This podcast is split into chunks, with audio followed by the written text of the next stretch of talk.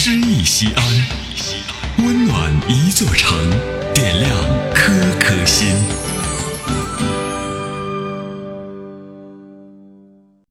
本期读诗嘉宾严一宁，陕西省人大代表，西安广播电视台总编室主任，播音艺术指导。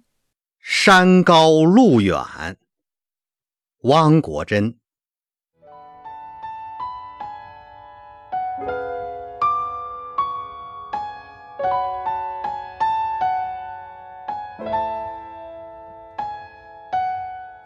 呼喊是爆发的沉默，沉默是无声的召唤。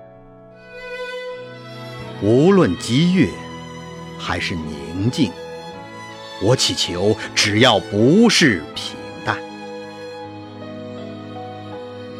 如果远方呼喊我，我就走向远方。如果大山召唤我，我就走向大山。双脚磨破，干脆再让夕阳涂抹小路；双手划烂，索性就让荆棘变成杜鹃。没有比脚更长的路，没有比人更。高的山，